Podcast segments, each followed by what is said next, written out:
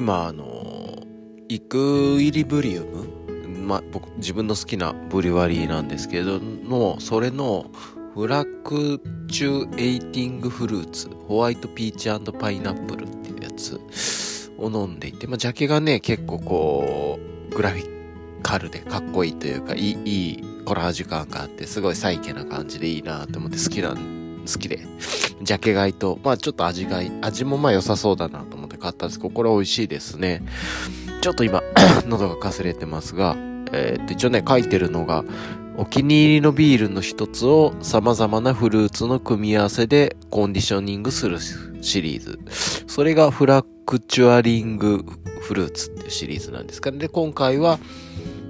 フラクチュエーション IPA をベースにサルタナでドライホッピングを施し2400ポンドのホワイトピーチとパイナップルを投入絞りたてのオレンジジュース、パイナップル、ほのかにライムやココナッツを伴ったストーンフルーツのフレーバーということで、えー、っと、こ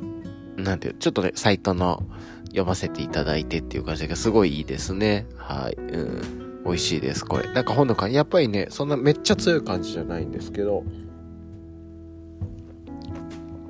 こう、本当の果物の酸味感があって、こう作られた甘みじゃなくて、こう、どっちかって言ったらこの桃の中の桃の底から出てくる酸味みたいな、っていう感じで、これ美味しいですね、イクイリウム。うん。いや、最高だと思います。いいっすね、結構、あ、もう、最悪。あの、今めっちゃ喋ってたのに撮れてなかったっていうね。もう、なんですけれども、えっと、もう一回じゃあちょっと同じこと喋ろうかなと思うんですけど、同じこと喋るの結構辛いですよね。えー、っと、一応、えー、っと、えっと、このフラクチュアリングフルーツ、そのイクイリウムブリューイングの今飲んでるやつなんですけれども、このフフラクチュアリングフルーツホワイトピーチパイナップルは、トロピカルジュースフレーバーのようなアロマを持つ、アロマを持つ深いミルキーイエローの色してもうまさに、うん、もうニゴニゴニゴのミルキーイエローですね本当に。で絞ったばかりのオレンジジュース、えー、シロップ漬けの新鮮なパイナップルの輪切りそしてライムとココナッツフレークを加えたファジーなストーンフルーツのフレーバーが感じられます。口当たりはクリーミー。甘さとバランスを取るために十分な量のホッピーが効いてます。っていう感じでね。まあ自分な量のホッピーっていうん、まあ本当にこのイクイリウムブルーイング好きで、うん、いいですね。本当いろんなブルーアリさんが好きなんですけど、結構ここ好きで美味しいなと思いながらいただいていて、うん、ちょっとこう生々しいフルーツの酸味みたいなのが後から出てくるのが、これ美味しいなと思って、これ、出来たて、本当に出来たて飲んだめちゃ、うん、美味しいんだろうなっていう、こう、果実、うん、ドロップしてるような感じの、うん、なんかそんな感じで、こう、ぎゅっとね、甘、甘くてダンクで、うん、こう、なんて言うんだろう、パイニーでっていう感じとはちょっと違うんですけれども、でもこう、ね、さっきのリリックっていうのかな、タグラインであったように、あの、トロピカルジュースバーのようなアロマを持つ深いミルキーイエローの色。まあ、まさにそんな感じでもう濁りまくってるっていう感じでいいですね。はい。濁ったビールのフルーツです。美味しい。いやー、でも本当にね、月が綺麗でいいですね。えっ、ー、とね、じゃあ、えっ、ー、と、今ちょっと温度見てみましょうか。ちょっとまだね、暗くて、見にくくて、あ、電気がうまくつかないな。なんでだろう。ちょっとうまく電気がつかないんで、あれ？なんでだ？まあいいや。じゃあ、えっ、と、ちょっと電灯の下のところに行ったらね、まあどうせ見える。今で、ああ、やっぱり気温下がりましたね。今8.1度で湿度43%もうちょっと下がりそうな感じです。6度台ぐらいまで行くんじゃないかな。7度前半か。うん。やっぱりね、こうすると、あの、今、ビボーベアフット薄手の秋冬、まあ薄手というか、ローカットの秋冬用の モデルを履いてるんです。まあこれやっぱり冬というより秋用という感じですね。これで履くなら、あのー、なんだ、えー、っと、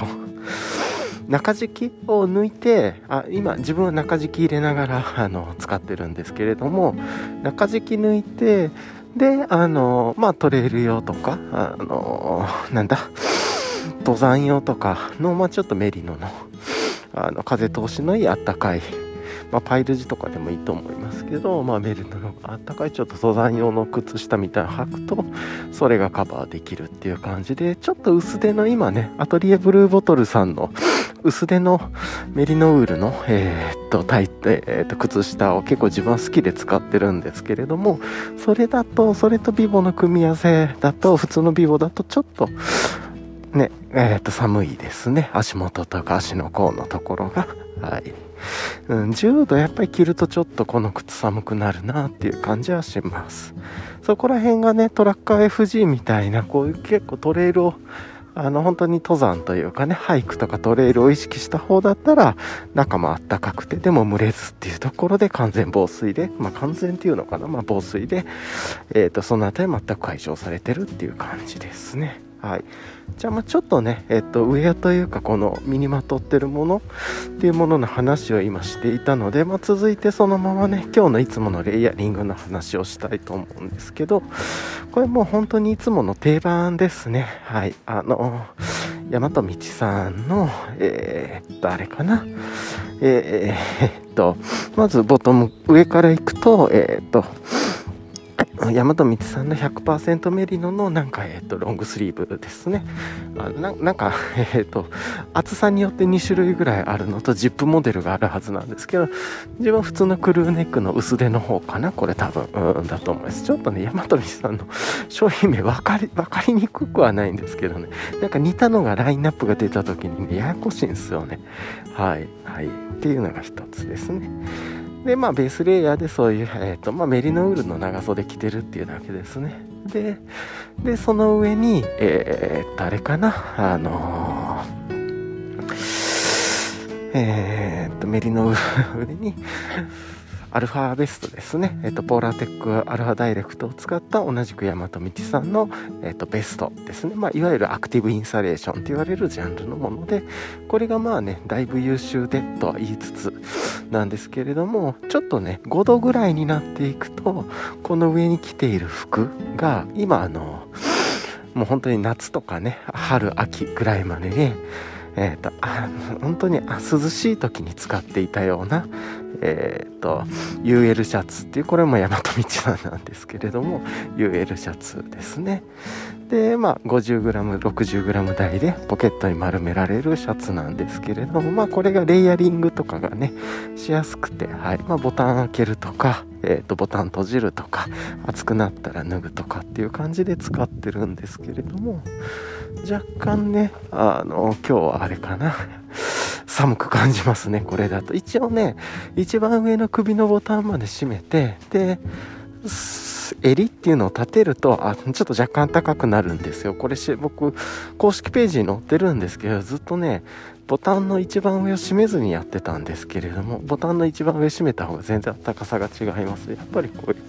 すごいなと思うんですけれども。ただ、まあ、このね5度とか4度とかもねなっていくとあのベストがない部分っていうんですかね。袖周りが寒くなるんでそういう意味で言うと例えば Senchi Designs とかね、えー、から出てるああいうあの、まあ、パーカー付き、まあ、パーカー付きじゃなくてもいいと思うんですけれどもそういうえっ、ー、と Polartec Alpha Direct を使ったパーカーみたいなものっていうのかな、まあ、今パーカーって言わないのかフーディーって言うんだよね。フーディーとか。あとはあのそれこそね、えっ、ー、とクルーネックとかで言ってもあの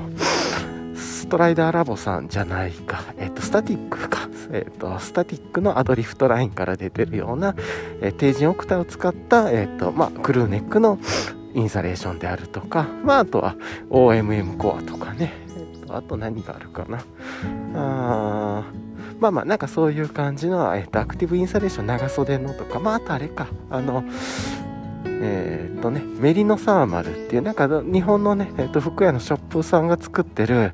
えー、っとメリノール51%とポリエステル49%みたいなね、配合のタイツとフーディーとクルーネックが出てる。それもね、なかなか良くてっていう感じでそれを着るかとか。そんな感じにしてちょっとね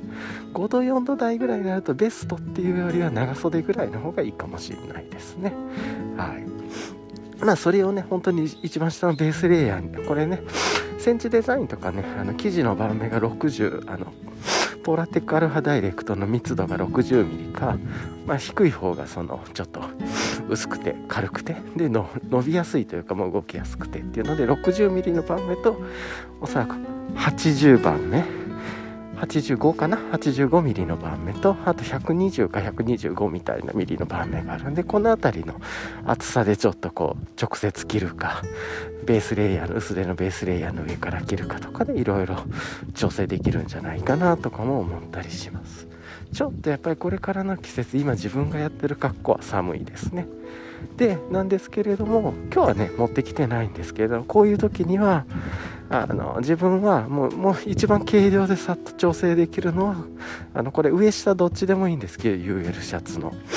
えーと、エンライテンエクイプメントのウィンドカッパーフィールドシャツ、まあ、これもねこれ確か 30g 台ぐらいだったと思うんです 39g とか40とかの、えーと、ウィンドシェルですね薄手の。これがまあ自分が去年とかね一昨年とかめちゃくちゃ好きで使いまくってたんですけれどもこれ着るだけでねめっちゃ変わりますね。なんで一番簡単なのはなんかいつものモデル自分のモデルでやるんだったらでどこのレイヤーでも脱ぎ着するっていう感じだったら自分はここにもうね今ポケットに ウィンドカッパーヒールドシャツを入れておくっていうのが一旦できる。なんかこれからトレイルするぞとかじゃなくてまあ散歩程度ぐらいだったらそういう感じであんまり気合を入れないこう何て言うのかな。あの レイヤリングの調整というか、うん、っていうのを体温調整できるかなと思ってます。まあね今ちょっとまだ歩き始めてるところなんでこのまま少しねハイクアップというかもうちょっとこうあのもう少しした坂道とかも出てくる。ので体温まるんですね大体そうするとちょうど良くなるかなぐらいなんですけれども。はい。っていうことを思いながら、まあ、今歩いたりしてますね。はい。でまあ、長くなりましたが、えー、と今上の話でボトムは、えー、とさっき言ってた、えー、とちょっとね大和道さんの、えー、とインサレーションアクティブインサレーションであるライトアルファタイツ。これもポーラテックアルファダイレクト使ってますがではなくて違うねえっ、とポラテックアルファダイレクトを使った薄手のタイツを、えー、履いててこっちの方が動きやすくてね個人的にそんなにめちゃくちゃ寒くて暖を取るんじゃなければあの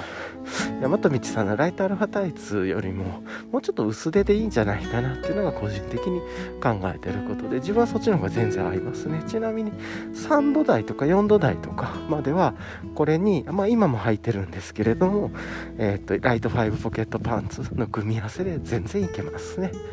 はい、ただもうねこれぐらいの温度になってきたらあの ライトあのこういうえー、っと、なんていうの、アクティブインサレーションを下につけずに、例えば山本道さんのね、メリのファイブポケットパンツとかつけ、履くっていうのも、気持ちいいでしょうねっていうのと、はい。まあ、そんなことを思いながら今、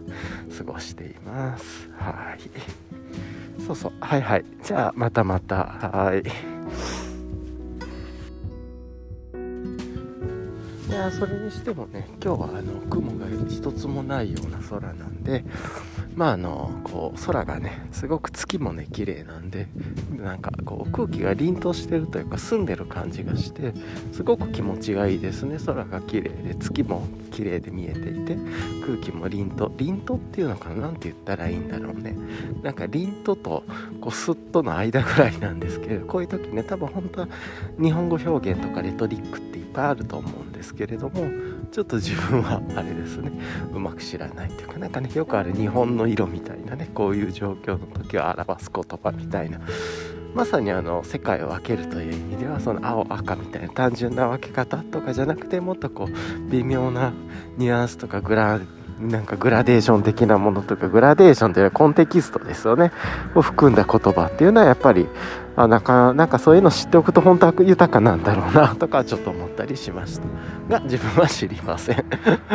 はいそんな感じで。はい。まあねそんな感じではいこうかなと思うんですけれども。ああ本当空綺麗だな、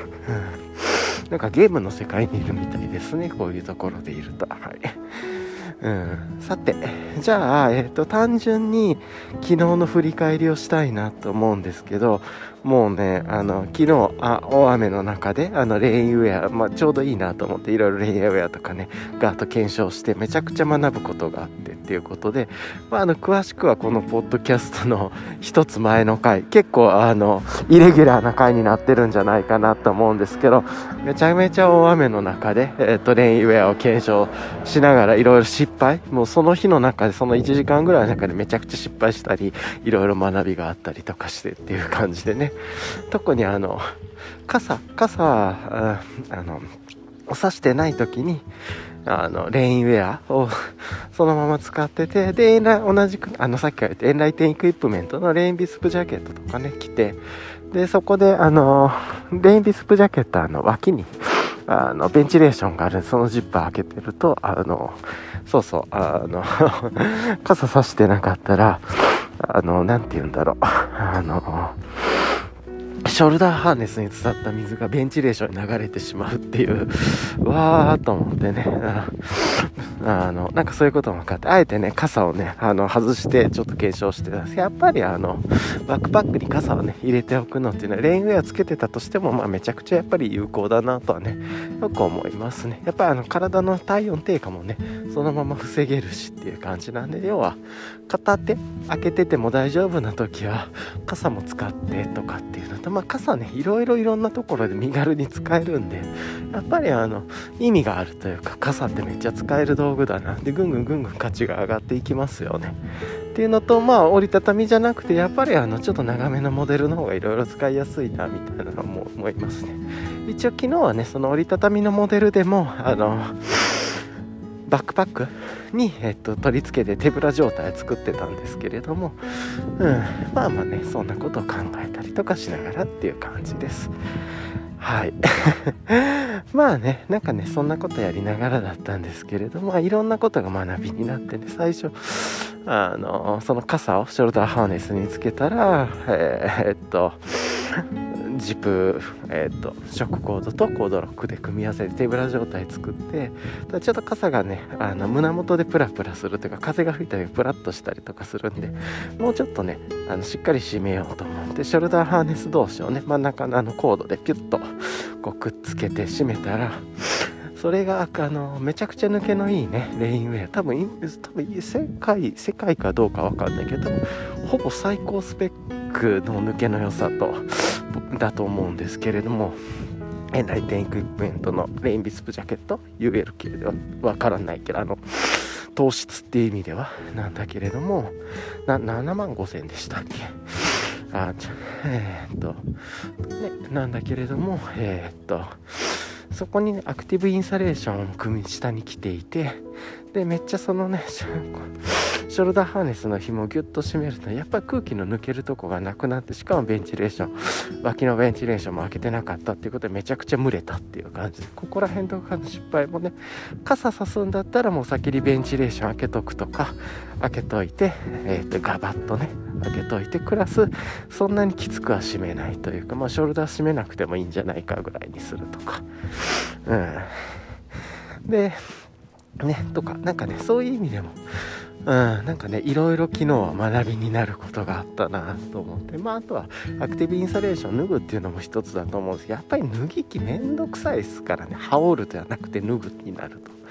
なんでなるべくそれはやりたくないんでそれをやらずにあのもう面倒くさがりの思考として考えるっていう感じで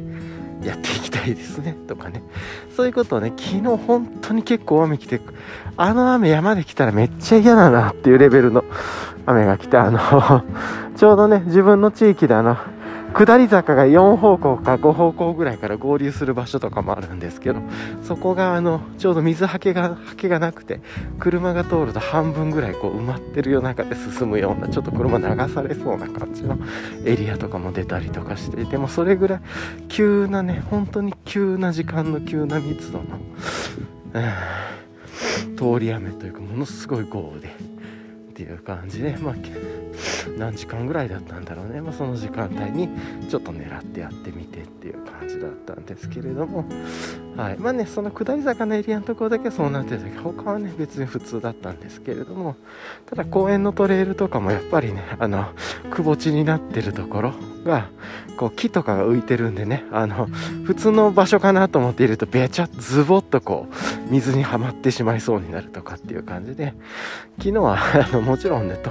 トレッキングポールとか持ってきてなかったんで、まあ、木の枝拾ってやればいいんですけれども、まあ、そこまではやらずっていう感じでなんか遊んでましたね。はいっていう感じであえてね昨日バックパックにバックパック背負って行ったりとかしたり。で、まあ、昨日の話でも言ってるんですけど昨日ねあのブルータスで、えー、っと怪奇昆虫っていう、ちょっと変わった世界の変わった昆虫の特集をしている号が昨日出てたんでそれを友達の家というかね、にあの日本酒とかクラフトビールとか送るっていう予定だったんでそこの荷物に詰めたあと漫画も送る予定だったんでまあね家族であのお子さん含めてその昆虫の図鑑というか、まあ、図鑑までいかないんですけど雑誌なんですけどちょうど出たばっかりなんでそれを買ってってくみたいなねそんなことをやったりして、うん、で昨日それを送りに行くっていうことをあの後やったっていう感じなんですけどもあの後ね雨がねちょうど大雨が家に着いて到着した時に雨がねそう全部止んででもそっから快晴に向かっていってちょっと昨日多分日中暑いぐらいだったかもしれないんですよね。結構自分のもねあの日差しがあの結構光が大きく取り入れられる家なんで日差しが、まあ、結構ねいい感じであるなと思ったんですけど昨日ちょっとここでは語りませんがめちゃくちゃ最悪なことが起こって家の中で。あもうほんとやめてって大雨も原因もあるしいろんなことが原因があるんですけれどももうその処理とかでもう本当に大変なことになって昨日それで家がうんあの夜までもう使えないみたい。今日もまだねちょっとその片付けとかやんないといけないっていう感じなんですけれども家自体はいやーもうほんと最悪でしたね。っていうことでまあいろいろとなんかそのことでもいろんなことが学びになりましたね。なんかいろんな緊急事態に備えてやっぱりいろんなもの用意しとかないといけないなとかあとちょっとねこの何回か前ぐらいに話していたこのポッドキャストで見た日々のメンテナンスとかルーティンの重要性みたいなのよく分かりましたね。やっぱりなんか日々いろいろと細かくね自分の家の道具とかそのものとかっていうのはちゃんとメンテナンスとか、えー、っと片付けであったり掃除であったりとかいろいろやったりとかねしてやっぱりこまめにきれいに状態確認したり、えー、っとメンテナンスしていくっていうのがすごい大事だなと思ったりもしたっていう感じです。あんまりちょっともうね自分は分かっているんで今日はあまりにもあもうあまりにも嫌なことだったね。ここで言うこともないかなと思って。も自分は聞いたら思い出すでしょうか。もう本当に最悪でしたっていう感じですね。はい。っていうところが1点ですかね。まあねそんな感じでちょっとね昨日いろいろ疲れてたんですけれどもそれでもねちょっとね昨日いろいろお片付けもちょっと少しだけやったりとかしてまああのもう自分にとってねあのこのポッドキャストの第81回で言ってるんですけどないを見るっていうこれがなかったらどうなるんだろうっていうのをまあ心に見るというかその風景を情景を想像してじゃあもうこれはいらないかなっていうものを捨てていくであったりとかもしくはまあこれだったらまだあの綺麗な状態なんで人にお譲りしても、まあ、引き取ってくださる方がいるならっていう前提でこれだったら引き取ってくださる方がいてもいいかなぐらいのものはちょっとねそういうところをえー、っと引き取っていただけるようにちゃんとなんかこうもうもう少しなんか綺麗に掃除するとか何かねそんなことやったりとかしてっていう感じですね。でまあなんかそんなことでなんやかんやいろいろやってで夜ぐらいかな。もうすっごい疲れたんでえっ、と昨日はねえっ、と多分このね断片の最初に入れてると思うんですけれどもEquilibrium Brewing っていうのかな？イクイクブリウムっていうのかな？結構ね自分がアザハーフとかと同じような感じで好きなところでイクイリイクイクブリウムブリューイング。言い方が難しいな。でで持ってたなんかね名前なんとかフラクタスなんとかかな。なんかフルーツをにをテーマにしたシリーズっぽくてそれのシリーズのピーチとパインだったかな。の、えー、っとボトルいただいてて美味しかったですね。結構昨日は。はい。いや美味しいなと思いながらそれをいただいてました。はい。果実感多分ね結構断片に入れてちょっと今ここではもうあまり語らないようにします最初に絶対入ってるはずなんで。でその後ねちょっとハイボール飲もうかなと思ってたんですけれどもウイスキー切れてたんでクラフトジンをねちょっと残ってたクラフトジン少しだいぶ薄めにしてねもうほとんどソーダみたいな感じにしてフレーバーだけクラフトジンのフレーバーが入ってるようななんかそういうイメージのあの感じにしてそういうの飲んだりあと少しだけねあのアブノツルさんの護衛とかいただいたりしつつっていう感じでまあゆっくりゆっくり ちょっとこうもう本当に疲れたんでえー、っと昨日はちょっと夜ゆっくりしてっていう感じで過ごしてましたね。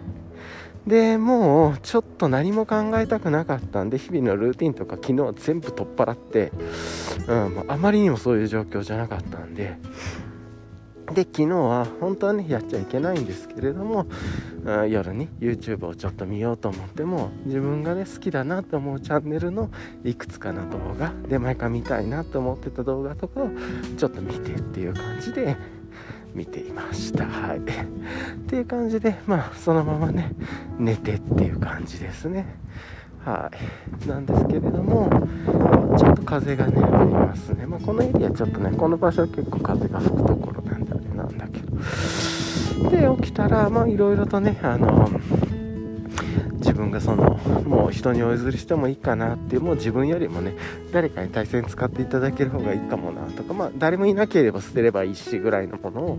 引き取ってくださる方がね何人さん何名かいらっしゃってたので、まあ、その方たちにね 向けてちょっとだけ今日朝ね早朝というか、まあ、深夜というか早朝、うん、に、えーと、梱包というかまあか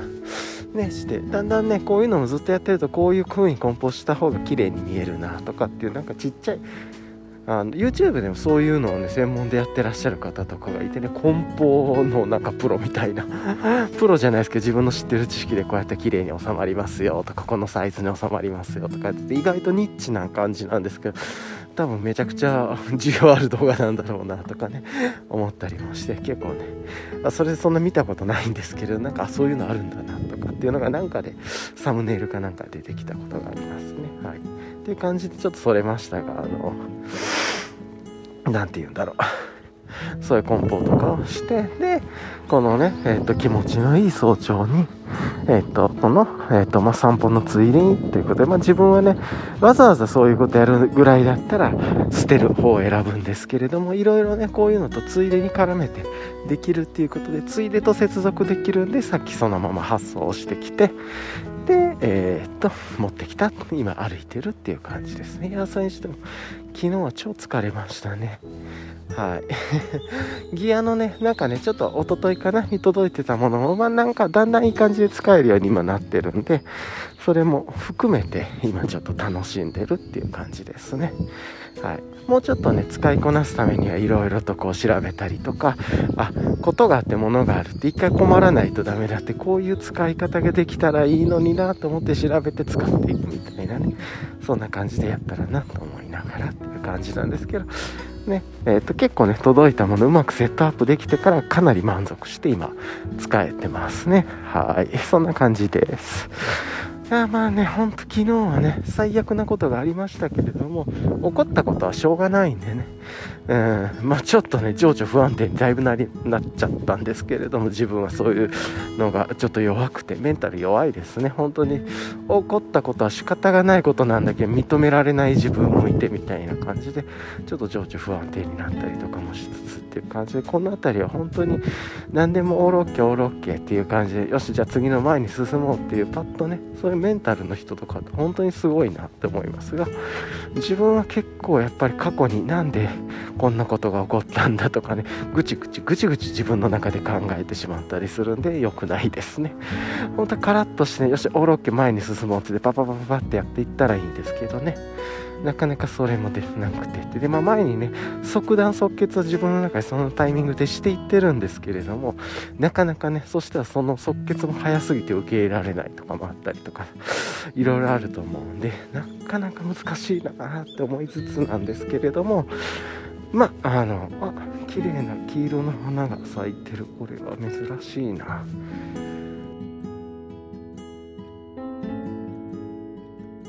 今ちょうど7.5度で湿度が、えー、っと45%なんでまあまあやっぱり7.5度とかぐらいかっていう感じですね。それでもやっぱりちょっと風吹いたりとかしてると肩寒くなるんでもうそろそろこの季節気温がもう10度台とかでこの時間帯10度台とかにね15度とかになることはないと思うので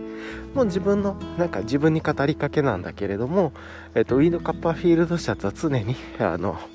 入れておくというかもう玄関にあの かけておくぐらいの方が多分便利だと思うっていう 自分にあのこのポッドキャストを聞く自分のために も、えっと、残しておきます。これをあって後でね。多分絶対忘れてそうなんでファニーパックに入れるとかしそうなんでファニーパックに入れるとまたバックパックに忘れちゃうんでもうね玄関にかけちゃいましょうっていうのが一番楽だと思う、っていうところ未来の自分に向けても残しておきますはいそんな感じですかねはい。とかね、まあまあなんかね、そんなことをやりながらなんだけれども、えー、っと、気持ちよくね、歩いてっていう感じでいます。はい。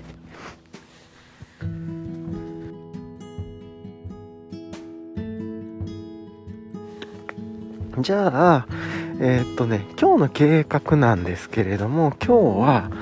えー、っと、あれですかね、一応、あのー何なんだろう。明日、えー、っと、今日はちょっとね、午前にね、いろんな用事を終わらせてしまって、で、ちょっとお出かけしようかなと思っていて、まあ、えーと、ボトルショップに行くであるとかちょっと買い物に行くとかっていう感じとかまあ時間があればちょっとギアを見るとかかもしれないんだけれどもまあそういうことをねちょっとやろうかなぐらいで考えてます。なんで、まあ、パパパパパッとね、えっ、ー、と、午前にやる用事を終わらしたら、あとはちょっとこう、こうボトルショップ見たり、日本酒見たりとかね、してっていう感じで。この前ね、飲んだクラウドウォーターの、クラウドウォーターブルーイングでしたっけの、ニューノーマル IP 美味しかったんですよね。シムコ、スト、なんだったっけな、シムコとストラタだっけな、え、ホップ。もしシムコ違ったかもしんない。けどそのストラタ使ってるホップのやつがもう結構自分の好みだった。あそれ残ってたもう一回買いたいなとか。いやでももう残ってないかなみたいなね。とか。まあなんかそんなことも思いながら。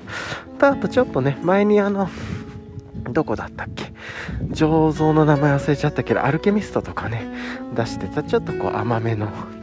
あの香り高いフルーティーな感じの日本酒を出してる置いてた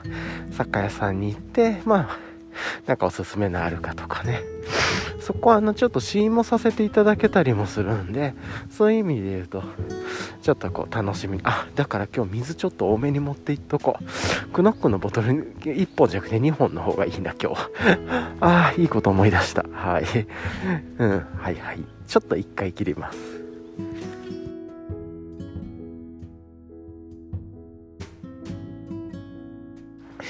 そうそうそういえばウイスキーもねちょっと切れちゃってて結構アラン好きで飲んでるんですけれどアランも切れちゃってて他もね飲んでたんだけどちょっとそれも切れてたんでちょっとそれもなーとか思ってなんか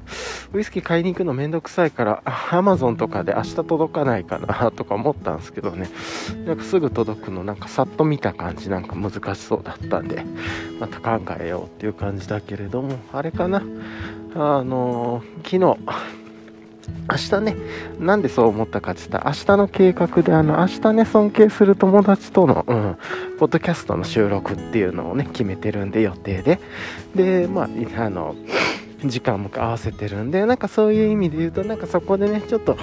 楽しみながらいただくお酒っていうところで、ウイスキーとかね、軽くこう、コロンコロンとね、ハイボールぐらいで薄めで作って飲むとか。なんかそういうのあった方がいいなとか思ったんですけどまあまあクラフトジンとかねまだいっぱいいろんな種類家にあるんでそれちょっと楽しみながら飲むかねとか。うん。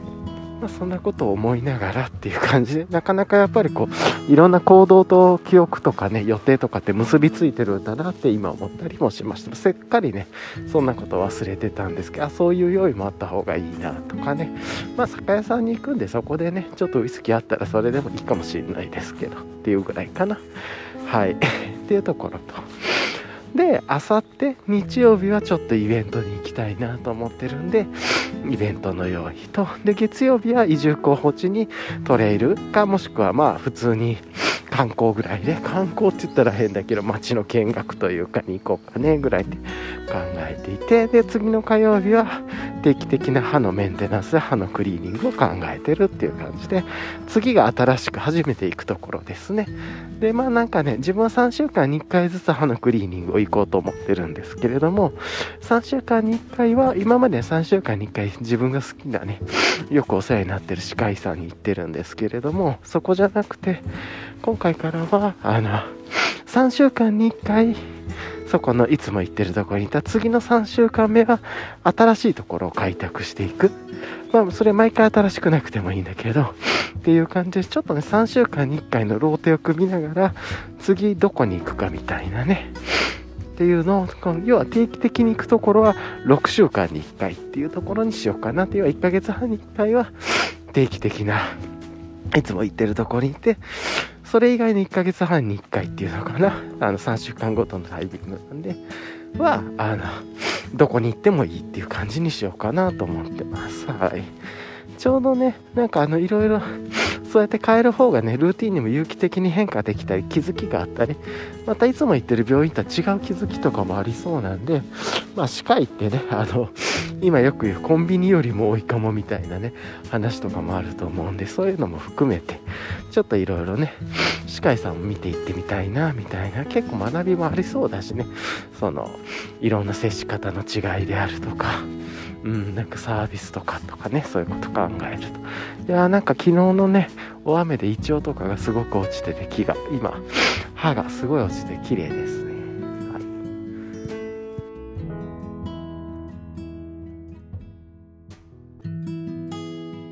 でもうねちょっと先の話になるんですけれどももう常にあの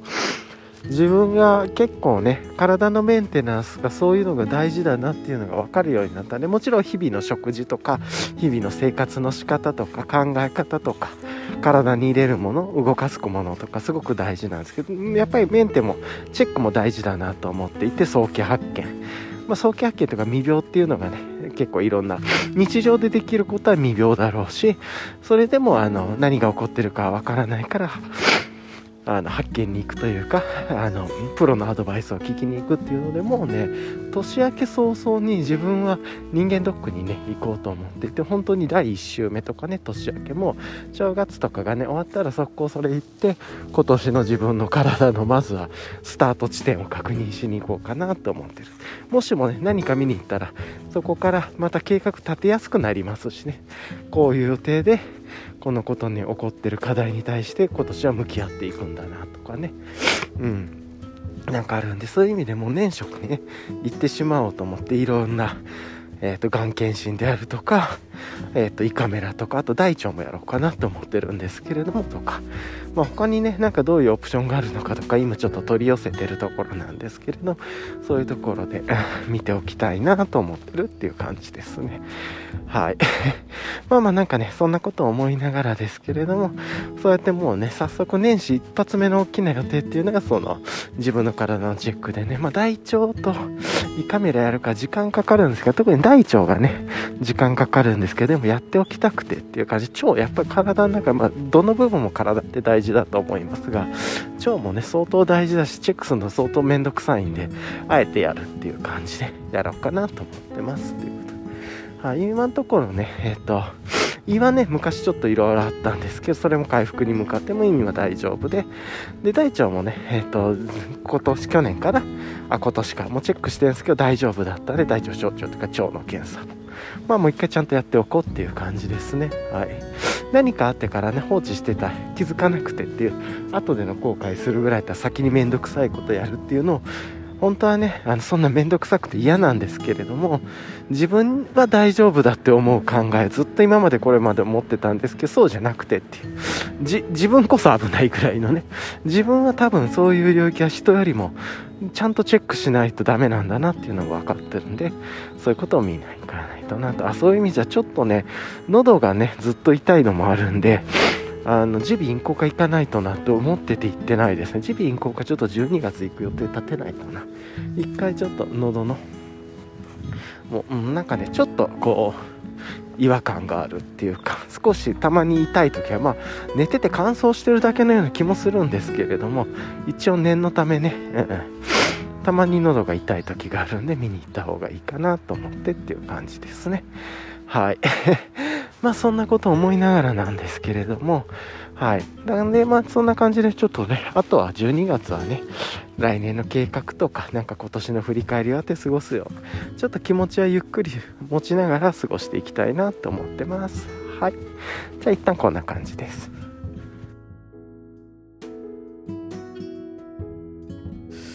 じゃあ、えー、っとね、まあ、なんか、今日自問自答、あ、まあ、自問自答行く前に昨日のことちょっと話そうかな。自問自答なんかさっと思いついてないんですよね。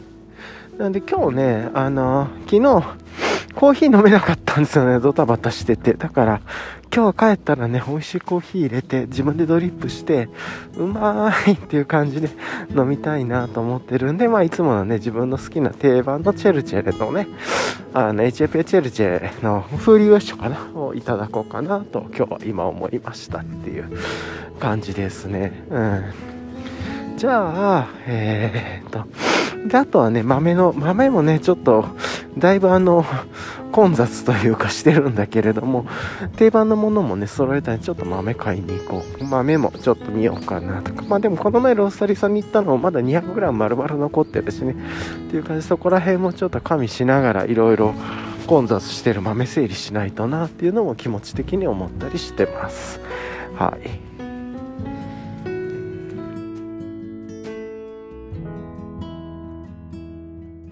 そうだ。あ、イワシ買ったけど食べてなかった。なんかね、食べる機会が、アヒージョこの前作らなかったとか、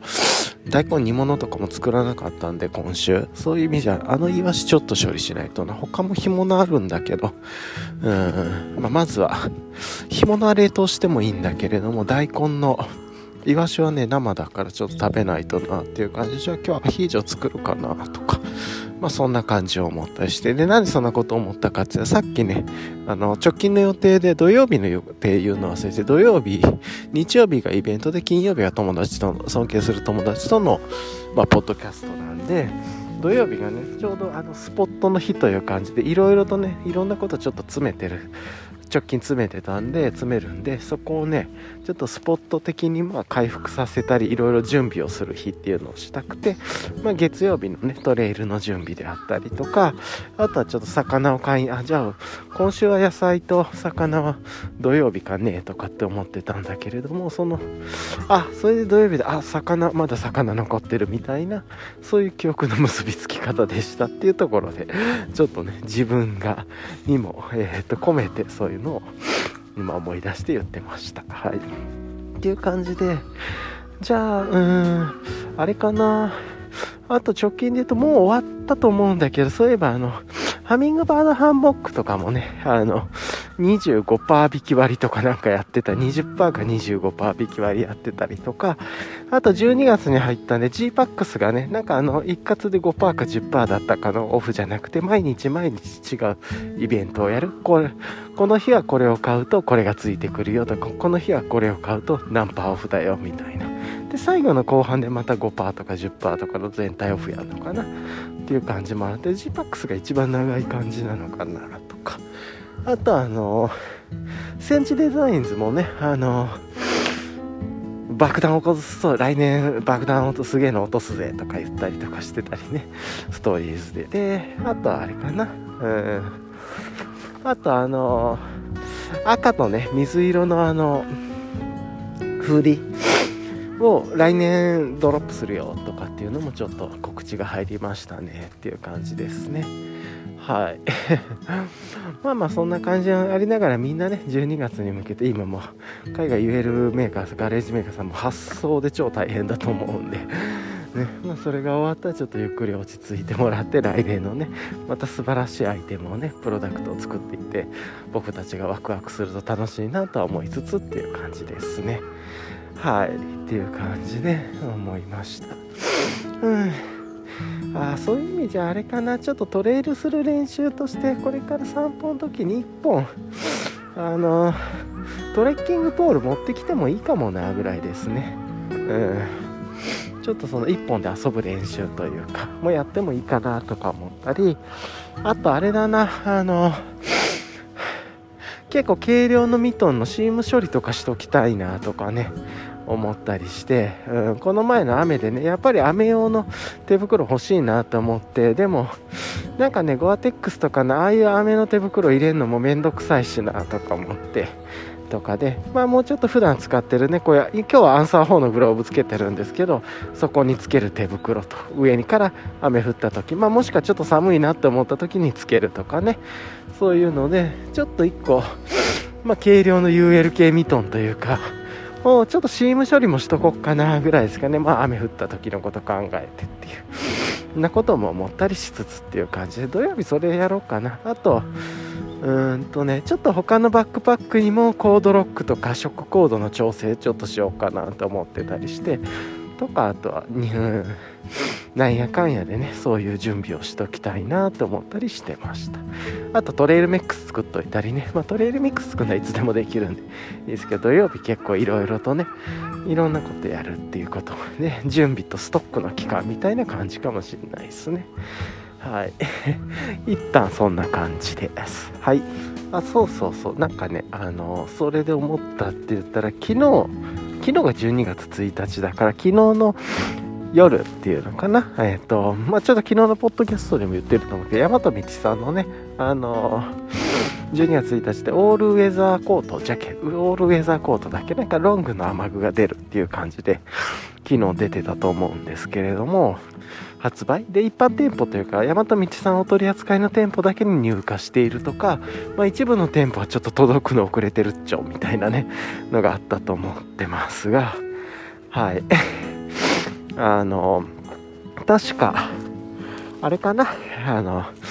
昨日のねそのインスタライブがいつも16時45分にやるのが18時15分から始まっててっていう感じでで自分はちょっとリアルタイムで見ずにね昨日のもうちょっといろいろあったタイミングでその YouTube 見てるとかなんかその時間の時にそのインスタグラムに残ってた動画のストックというかライブ配信のアーカイブ見てたんですけど昨日面白かったのがあれですね前編はえっ、とオールウェザーコートその長めのオールウェザーコートまあ、自分はちょっとねあんまり自分はことと物で言うとそれを使うことが思いつかないんであんまりちょっと今まだピンときてないんですけどなんかあのパッカブルにするのめんどくさそうだなとかって思ったりするんでぐしゃぐしゃっと入れられたりくるっと丸めてあの自分は何なんだろう。くるっと丸めてあの、モビロンバンドでくくって、うん、バックパックに突っ込んだくというかぐらいの方が好きで、あんだけちょっと丁寧にやるのは自分無理だなとか思ったりとかして、うん、っていう感じですかね。とか思ったりとかしつつなんですけれども、うん、あの、後半がね、なんかあの、メリノ、メ,、えっと、メリノパンツとかメリノジャケットとかなんかねそういうメリノ製品系のことをスタッフがね自分がどう使ってるかとかっていうのをいろんなこの大和道さんのスタッフの方が語るっていうちょっと面白い構成になっててそれで面白かっためちゃくちゃ面白かったのがあの2人目1人目の方がなんかモスっていう方でしたっけ？結構大きめの方のね英語翻訳担当されてる方で2人目の方がねあれさ夏目さんだったんですよね。それがちょっと面白白かったでどうやって使ってるかとかね。結構あの子育てしてるから朝起きる時ズボン探してるのがなんか暗い中で探すから手に取ったズボン実は取ってるとかね。なんかそういうちょっとした面白いエピソードとかがあったりとかしてそういうとこがちょっと面白かったですねっていうかで結構後半は個人的にはいろんな人が語るコンテキスト。そのテーマがそのメリ大和道さんのメリノの製品っていうことに対してその山の道のスタッフの方がどうその自分が何で好きなのかとかどう使っているのかとかなんか他との製品と比べてとか、まあ、いろんなね自分のことを語りながら言っててそのコンテキストが断片が面白かったですね。なんとなく見てて。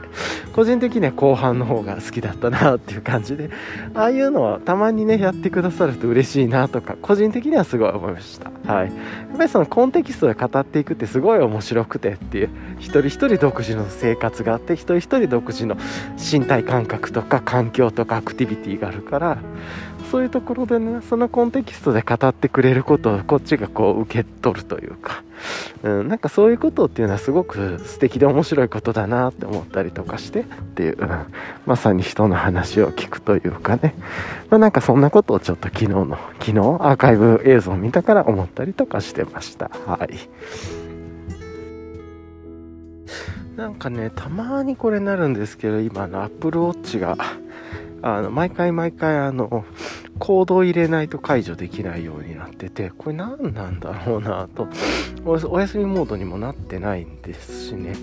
確かなんかどっかのウォッチの項目がオプションの項目で iPhone の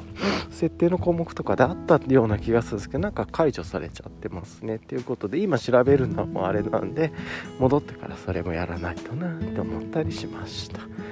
はい。じゃあね、なんかね、今日も軽く自問自答っていうか、まあさっき出てたキーワードで言うと、昨日、まず昨日ね、あの、すごく嫌なことがあって、そういうの、嫌なことに対してっていうところで言うと、そういうのを起こさないためには日々のメンテナンスとかルーティンとかがいるよねっていうようなキーワードが出てきていたり、あとは何なんだろう、えー、っと、なんだ、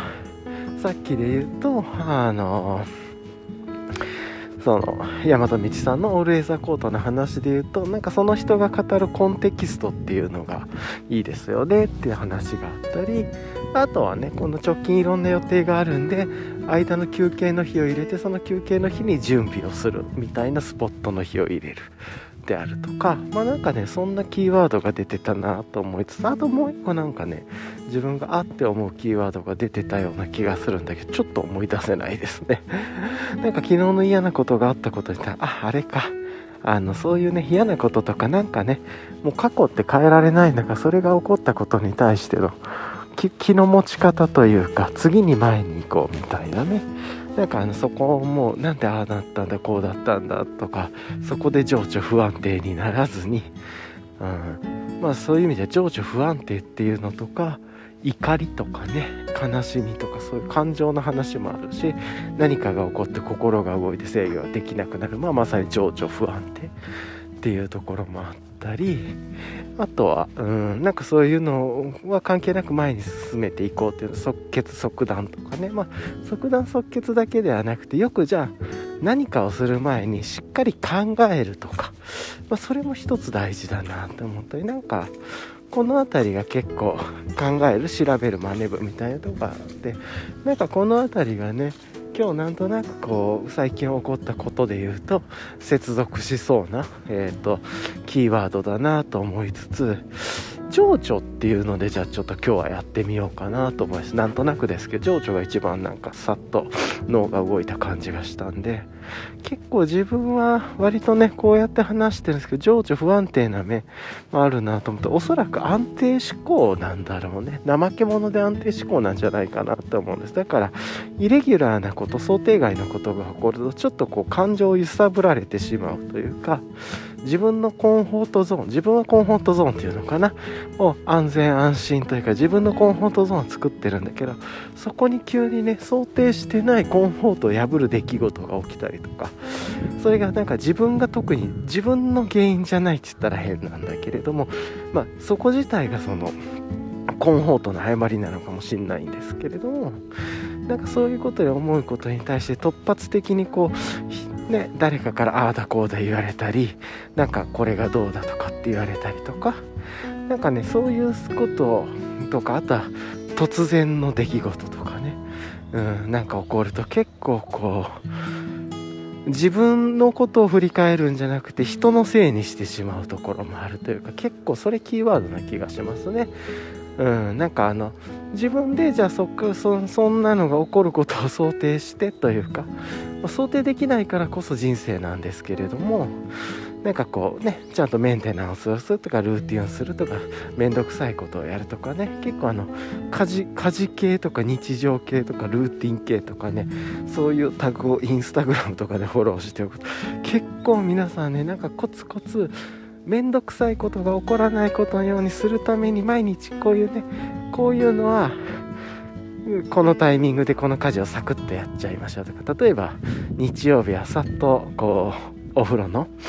えー、っと下に敷いてるマスキングテープ剥がしちゃいましょう。これで汚れてなくていいですよみたいな。要はあれマスキングテープで留めることでカビ生えるの防ぐっていうことなんじゃないかなって今思ったんだけど。だからそういうねインスタのチップスみたいな画像ね8枚ぐらいとかであのいろいろやることとか書いてそういうの眺めてる時は結構自分は面白くたりとかして。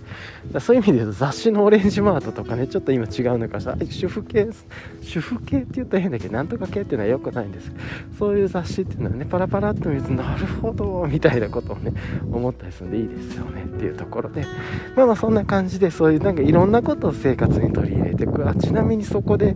昨日その日常みたいなんで家事とかそういうので見てたらあの日課かな？昨日日課っていうタグでそれが出てきてたのかな？なんかあの歯ブラシを捨てる？まあ自分もね大体週に1本週に1回ぐらい歯ブラシ変えてるのかな？それかまあ週にまあ忘れても10日に1回ぐらいか。まあ歯があのねみみなんて言うんだろう。えー、っと。こう乱れてきてるというかっていう時に変えるんですけどまあにまあねその方はなんかこう定期的に10日に1回とかなんか週末日曜日はとか第1日目はとか1日なんでこれをやりましょうみたいな感じとかでね書いてて。でまあ例えばちょっと日曜日とか日曜日だからこれをやりましょうだったのか月曜日だったからこれをやりましょうだったら1日だからこれをやりましょう忘れちゃう、まあ、そのきっかけで歯ブラシ変えましょうって言ってて。でその歯ブラシを変える時に変えるついでにその歯ブラシを作ってここをサクッと掃除しておきましょうみたいな。もう要は捨てる歯ブラシで磨こうぜっていうね。その発想いいなと思って。なんかそういうアクションとついでにとかが全部結びついてるような話。要はきっかけ発動条件は1日とか。でそれの時には取り替える。で取り替えるついでにここをサクッとそのもうブラシを探す手間を省けてかつついでに有効的に使ってブラシでなんか何を掃除するのかちょっと忘れましたけどとかっていうそういうなんかねいろんなものがこうこうなんていうイベントドリブンなところとイベントドリブンをどこでも出すかっていうのとそれをついでに継続して足場がかかっていくっていうのかな。歯ブラシを捨てるって足場がかかって捨てるならこれをやっておくてでこれをその毎月1日にやってるとものすごい楽だよみたいなね。月に1回そこを見てるんだからみたいな。そうするとこなれていくともっと簡単にできるみたいなね。なんかそういう発想ってすごくいいなと思いながら見てたんですけどうんなんかねそういうことをやっておくと日々その準備をしておくというか備蓄剤とかね地震があった時とかもそういうのもそういう発想だと思うんですがそういえば自分そう地震とかそういう災害のでもちょっと準備できてないところあるな。危ないなこれ。まあ一応ねトレイルの用意とかいっぱいあるんですけどなんか他のねもっといろんなものの用意もあるはずで。そこら辺もちゃんと見直さないとなって今思ったりもしたんですけど、まあ、そういう想定外なことが起こらないような準備とか思考とか試行錯誤とかあったりあとはうん。でそこで想定外のことが起こっててもなんか感情的になるっていうよりはその振り返れるようにするっていうのかな。情緒不安定になるんじゃなくて未来に向けて考えるのでもなくなんかその振り返って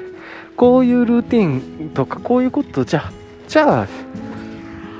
ね、なんかそういうこと考えるとそのコンフォートゾーンとかをね考えてもそのじゃあいろんな準備をしようってじゃあやっぱり準備とかルーティンにつながっていくのかねとかあと想像することとかなんだけれども要はね例えばあの阪神大震災とか東北の震災とかああいうことが起こるまで誰もそれのこと想定してなくてっていうその度合いっていろんな物事であると思っていてなんだけどそれができたからまあちょっと忘れかけたりもねしてるとこもあると、まあ、まさに自分が震災の備蓄をちょっとなんか怪しくなってるなって思ったのは今忘れかけているというか。なんだけどそれをやっぱりこう定期的にルーティンでメンテナンスしていくというか思考とか。あとこういうコンフォートじゃないとこっていっぱいあると思ってて例えばね、社会生活で言うと何て言うんだろう。例えば近しい人の死であるとかね。そういうことってものすごい揺さぶられし、まあ、もしくは病気であるとか。ねなんかいろんなことがあった時ああしておけばよかったこうしてはよかったとかいっぱい出るだろうしじゃあそのための準備先にしておこうとかあとはそういう準備とかだけじゃなくても今ちょっとなんかいろいろ心がうってなってきたね。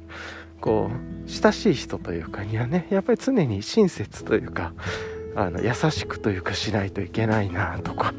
なんか自分はひどい言葉をかけてるんじゃないかとかなんかそんなことを思ったりしたらじゃあなんか本当に最後に言うと今出会ってる人はいつかお別れが来るんだからだったらそれをその時に後悔をしたりしないように精一杯それでもね絶対後悔したりとか悲しくはなると思うんだけれどもそれでも何て言うんだろうあのうん何て言うんだろうねこれ。誠意を持って真心を持って気持ちを込めて普通になんかわかんないけどそういう風に自分中心じゃなくてなんか相手の相手の方にこう何て言うんだろう。こう感謝をする。ちょっと違うなんか。感謝なのかな。なんかうまく言えないんだけれどもなんかそういうことっていう突然何が起こるかっていうのをね、まあ、それをずっと未来に向けて考えるのもしんどくそれまた今ここじゃない執着になっていくんで、うん、すごく難しいことだと思うんだけれどもでもなんかその今今ここっていうところと先っていうところとそれと日々の接続みたいなだからうんルーティンというかね。やっぱりルーティンっていうか日々日々っていう日常があって今ここがあって未来があって。で、まあ、過去もあるんだろうけど、まあ、未来っていうのは考えすぎるとね未来に執着してしまったりとして心がまたしんどくなるからお金稼がないととかねなっちゃったりしてしんどくなるんでなんかそういうのとは違ってって欲もね出てきたりとかするんでなんか自分のその大切にしたいことっていうのとそれがその大切なしたいことが崩れるとしたらどんなことなんだろうってちょっとだけ想像してみることなのかな。想像することとか未来のこと考えるちょっと筋が悪いような気もするんだよね。欲とかなんかそこに地にばっかりとらわれそうで。なんだっけまあちょっと今うまく自分でも言語化できないんですけれどもなんかそういう今ここであることと日常生活日々生活することとあとはそのうんなんかこうまあ健康と同じなのかもしれないですね。さっきのコンフォートゾーンもそうなんだけれども。今ここでこう安定していたり安心していたり今普段何も気にせずそばにあるものっていうのかな。まあ言ってみたら当たり前だと思ってるものとかことこそがすごく貴重というか健康もそうですよね。健康じゃなくなって本当に初めてその何もなかった当たり前のことが実はすごく貴重だったありがたいことだったんだなと思うように今当たり前にある環境当たり前に接することができる人たちとかなんかそういうこともすごく実は貴重なことでとか当たり前に行ける場所とかね当たり前に食べてるものとかなんか当たり前にやってる家とかねなんかそういうことを当たり前のまあなんか大切さというか。なんかそこで軸にするとちょっと考えとかコンフォートとかじゃあそれが崩れる時ってどんなことがあんのかねって当たり前とそれが崩れる時っていうのかな。なんかそこから考えれることとかっていうのをちょっとこうあの思考の足場の問いっていうのの一つにしてもなんか良さそうかなって今思ったりしましたね。うん、なんかそういうことを考えておくとちょっと分かんないですけど情緒不安定な面、まあ、それはまた違うのかもしんないんですけれども。それでもその、まあ、何かね、まあ、まさにその昨日の嫌なこととかってさっきからうんそうそう言ってる通りことが起こってるわけなんだから、うん、そうそうそう。なんでそのことが起こっててからだったら振り返りもできるしっていう。結構そうするとあれかな。まあ振り返りができる機会に持ったなと思ってその時はよく考えてすぐにこうパッとなんだ短絡的に考えるけどちょっとこうね周りの人のことを真似たりとかどういうことが起こるんだろうかどういうこと準備しないといけないんださーっと調べて今ねスマホもインターネットもあるし YouTube もあるしいろんなことがそこでさーっと俯瞰的に見つつ暫定対処。今今ここでできることを対処しつつこういうことが起こったからっていうことで、えー、っと、振り返りをする。で、やっぱりあれかな、前にだいぶ前に言ったんだけど、うん、 Notion とかでもねもう大きく分類で、まあ、本当は Notion Scrapbox 問題とかいっぱいあるんだけどことっていうことのジャンルを作っといてことのピックアップ っていうのをしてそこから振り返りとかピねなんかそっちのフレームワークに乗っけて、えー、と自問自答したりルーティンを改善したり足場の問いにしたり対話をするきっかけにしたりとかなんかそれはいいかもですね。やっぱりことですね。結構ねそのことが済んだからもうすっと日常に戻ろうみたいなね感じになるんですけどやっぱり一旦立ち止まってその木こりがねあの 斧のこぎりを飛ぶっていうような話有名な漫画がありますがお話が今日はね猫いないね。ここいつも猫のポイントなんですけれども今日はいないです。なんだけれどもそのうん、なんかそのことっていうのをストックしといてことから振り返る。今ってなんか抽象度の高い問いを自分はその例えば執着とはとかあの何なんだ？例えば自問を自答するにはとか未来とはとかルーティンとはとかなんか振り返ることとはとかなんかね評価されることとはとかみたいな。ちょっとこう抽象度の高い問いの設定自問自答の設定が多いんだけどそれとは別にことことについての自問自答するっていうのもそれはことがあってものがあるとかねことがあって行動があるとか振り返りっていうのもしやすいんでそういう自問自答の仕方もいいなと一つ思ったり今ちょっとね少し脱線しちゃいましたけど思ったりしてっていう感じなんですけどまあでもやっぱり当たり前についてみたいなね感じのことが思って、うん、当たり前となんかそれを崩れるものみたいな、うん、なんか結構そういうことって大事なんじゃないかなっていうのが結構その自分の 今めちゃくちゃいろんな脱線をしまくって紆余曲折やってぐるぐるぐるぐるしましたけれどもその情緒っていうところからなんか情緒のことを考えると情緒不安定になるのもそれを受け入れてってでならないようにするというかなるべくそうするというかなんで情緒不安定になるのかって言ったらコンフォートゾーンがあって言って。でそのコンフォートゾーンというのは常に、まあ、自分がねもうすでに手に入れてるものだったりその崩さないようにしているものなんで当たり前のものになっているっていうことなんでじゃあその当たり前って崩れる時ってどんなことなんだろうって考える。とかねそこでの接続の仕方っていうのともう一つがそのその当たり前が壊れたり情緒が不安定になった時とか自分で言うとですけれどもとかイレギュラーなことが起こった時のことに対してそのこと自体を振り返ったりとかするっていう、まあ、足場の問いにするっていう問いの足場にするですね。ことことに対ことを問いの足場にしていくっていう考え方、プラスそのことずらしというかまあ例えばまあ例えば地震が起こったであったら火事は起こらないんだろうかとか津波は大丈夫だろうかとかまあちょっと地震と近いとこあるかもしれないですけど、まあ、例えばね、そういう自然災害台風はどうなんだとか、うんまあ、もしくはそのこの前みたいにねコロナでとかまた隔離コロナみたいなことが起こったらどうなるんだとかね、まあ、なんかこういろんなことがあると思ってそのことずらしみたいなのでいろいろ考えてっていうことで、うん、なんかちょっとそれでできることとかそれは想定しといた方が筋が良さそうだなと思えたかと。プラスなんか自分で言うとそういうことが全部いろんなことがついでにできたりあのさっきの 日課っていうタグからインスタグラム日課のタグから拾ってきたそのイベントドリブンというかなんかのイベントと発動しながらついでに足場がどんどんどんどんそこからかかっていくような考え方のルーティンの仕組みみたいなね。でそれが継続してると大きな力。がなんか結構その風呂場のとこにマスキングテープ貼るとかって5秒でできてめちゃくちゃ効果あるよみたいな感じが。いやでも確かにそうだよなって思った。要は掃除をするんじゃなくてそこにたまらないようにするみたいなね。頭いいなって思ったりしてそれがどんどんどんどんね歯ブラシ捨てる時はここの掃除をしてとかいろいろあると思うんでなんかそれをこうイベントドリブンにしていっていく考え方とか。ね、なんかそれをまた振り返っていって改善してプラスこういうことをやってやってアウトプットもできるかもしれないですしね。まずは自分のメモ程度で書いてとか。でアウトプットの軸もね動画 SNS テキスト本いろんなものもあると思う。でもここら辺とアウトプットとも接続できそうだしっていう感じで。なんだけれども結構足場のかけ方っていうのが大事なんだなっていうのが思ったりします。まあ、そうすることでねなんかいつも学びであったり振り返りみたいなところに接続できそうだし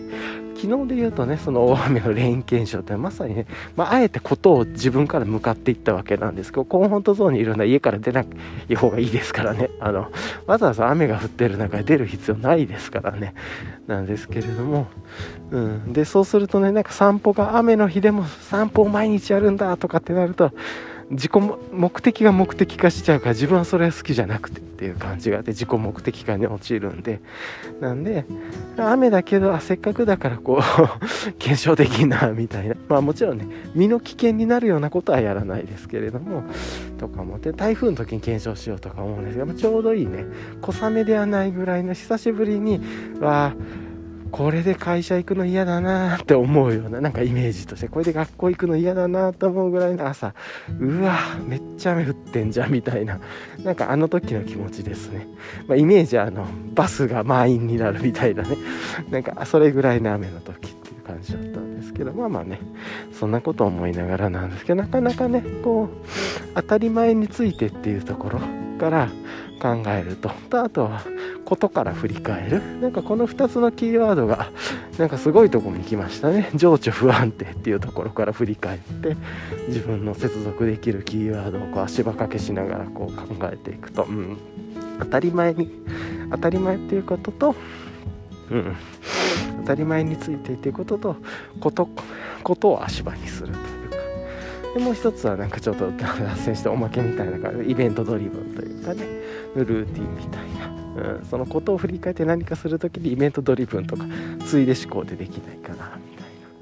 なんかそんなことを思ったりしながらっていう感じですけど今日はなかなかねちょっと話がいろいろ飛び飛びになったけれどもいいキーワードがまた自分の中で出てきたなと思ってね結構良いなと思ったりしました。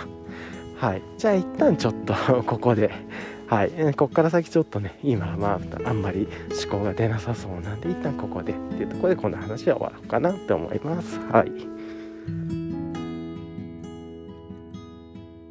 うん。そういえばね、まあ、原因があることは分かってるんですけれども結構自分は物をよくなくすんですね。で今直近なくなっててちょっと困ってるものっていうのを挙げるとまずえー、っと自転車のライトですね。えー、っと、サーリンにつけてるライトがね、この前外して充電したんだけど見つからないなと。まあ、替えがあるから別に、替えというかね、代替は何とでもできる代替手段もあるんで、めちゃくちゃ困ってるわけではないですか。あとその夜に乗ることもないんで、なんですけれども、まあでも、あー、これ結構ちょっとね、3D プリンターを使ったアイテムとかを作りながら、ちょっと若干ね、光の当たり方とかカスタマイズしてたんで、あとはアルミ、アルミ箔つけたりとかしてプラスっていう感じで、こう、光の角度をね、ちょっと調整してとか、いろいろやってた、結構めんどいカスタマイズしたんで、それもしなくて、また一回やるの、ちょい、手配面倒いなって思ったりしてるのと、それが1個目。で、2つ目が AirPods Pro がずっと見つからないっていうのが2つ目。で、3つ目が、えー、と、直近で言うと、ナノバッグって言ったら変なんだけれども、エコバッグみたいなね。やっぱりね、このあたりなんかね、荷物の入れ替え、バックパックとファリーパックと家で使うとかなんかね、いろいろやってると起こりがちだなって。まあ、自転車の充電はちょっと違うか。自転車のライトはちょっと違うかもしれないですけど、まあでも、あの、荷物を入れたり抜いたりね、したりとかするんで、あの、ライトは、つけっぱにはしないんで、外出て、ちょっと離れる時とか、なんで、なんかそういう意味でそういうつけたり外したり日常使ったりするとごちゃごちゃってなんだっていうのが思いつつなんだけど、なんでこんな話したかっつったら、あの、AirPods と AirPods Pro と並行して自分はまあいくつかね、えっといろんなこうヘッドホンとか、えー、っとなんだ、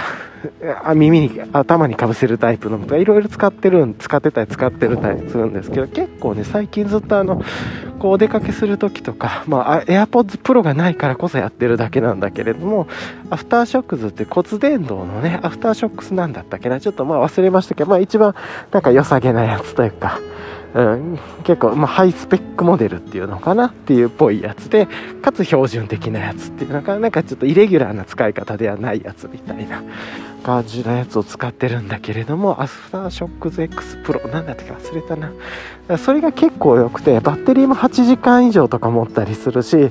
意外とねその骨伝導だからいろんな音周りで拾えるんでこっちの方が安全だなと思ったりとかしだしててノイズキャンセリングして集中したいシーンっていうのは別としてもなんかこれ結構使えてんなって自分で思って意外と好きになってきてるというか、うん、ちょっとね耳周りがマスクとかもあるんでいろいろ混戦するっていうのはあるんだけれどもまあまあなんかそんなこと思いながらはい、結構最近アフターショックズでいいかなって。ちょっと耳周りが混戦するのかなみたいなのがあるって。これポッズプロの方がいい利点だなと思うんだけれども。まあねなんかあのいろんなシーンで使いやすいというかあと自転車乗る時も気使わなくていいですからねっていう。一応少量にして骨伝導にしておくっていうかだけでっていう感じで。うん、なんとなくそう、そういうこと思って、結構このアイテムすごくいいなと思う。他にもね、骨伝導イヤホンとかいっぱいあるのかもしれないですけど、あんまりちょっとわからず、なんだかざーっと調べた感じで昔これがいいなと思って買ってたんですけど、結構今すごく使えてるなと思って。そういう意味では骨伝導っていうジャンルをちょっとディグってもいいのかもしれないなとかも思ったりしました。まあ軽量ですしねこれも。はい。軽量だしバッテリー持つし、まあ、雑に扱えるっていうのはいいですよねとか思ったりしてます。はい一旦以上です。こんなこと思いました。ちょっと音うるさいですよねこの辺り。